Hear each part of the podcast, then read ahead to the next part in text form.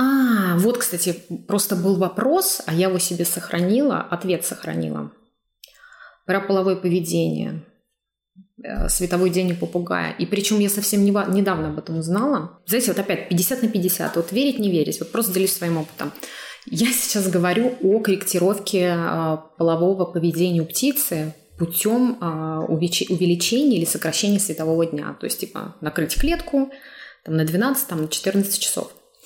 Когда у меня такое происходило, когда Андрюх себя вел как так, знаете, там, не знаю, я его не могла там от пальца оторвать, он все пытался с моим пальцем целоваться. Ну, такой агрессивный становился.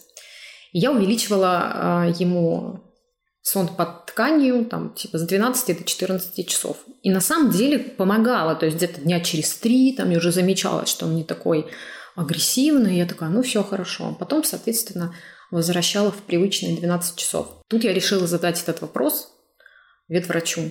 И он мне сказал, что на самом деле половое поведение не корректируется световым там днем. Я такая, ну как же там ну, накрывать? Он говорит, да вообще многие не накрывают, и вообще там, типа, это так не работает. Но на самом деле я как бы уже давно не накрываю птиц, у нас э, шторы блокаут, и э, в комнате так ну, нормально, темно по утрам. То есть это больше даже для удобства, чтобы птицы там не, не шумели, пока спим мы. Так что, ну вот лично по мне где-то это помогает. Но ветврач говорит, что э, в этом нет необходимости таким способом корректировать половое поведение. Так что вот как-то надо, думайте. Но, с другой стороны, у меня очень повысились у попугаев э, активность дня. Раньше, то есть, я их там выпускала на там три часа полетать. Сейчас они у меня летают весь день. Ну, то есть весь день у них открыта клетка, они там занимаются своими делами, устали, там посидели.